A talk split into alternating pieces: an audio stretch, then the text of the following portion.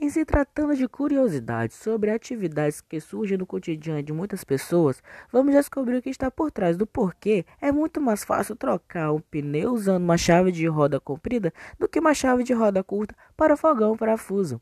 Antes de falar sobre qual a melhor chave usar para atividade, vamos falar sobre física. Sim, a física está sempre presente em tudo que fazemos no dia a dia apresenta o torque. O torque é uma grandeza física relacionada à rotação de corpo sobre o qual é aplicada uma força.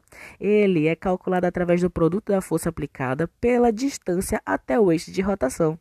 Colocando o torque em prática para rotacionar um eixo, é aplicada uma força sobre um braço de alavanca. Quando a força é aplicada no braço de alavanca a uma maior distância do eixo de rotação, menos força é necessária para rotacionar. Sendo assim, quando a força é aplicada no braço de alavanca a uma distância mais próxima do eixo de rotação, mais força é necessária para rotacionar.